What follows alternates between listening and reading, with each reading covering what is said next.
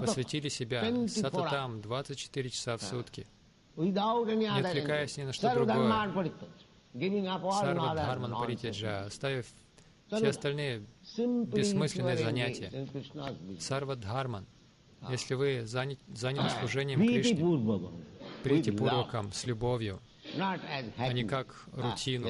О, опять мне придется повторять Krishna, Кришна. Ну хорошо, Харе Кришна, Кришна. Не так.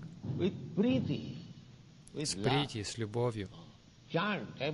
Повторяйте каждое имя Харе Кришна и слушайте. Вот Кришна, вот Радхарани. Вот так нужно повторять. Качественно. А не так. Не так. Прити.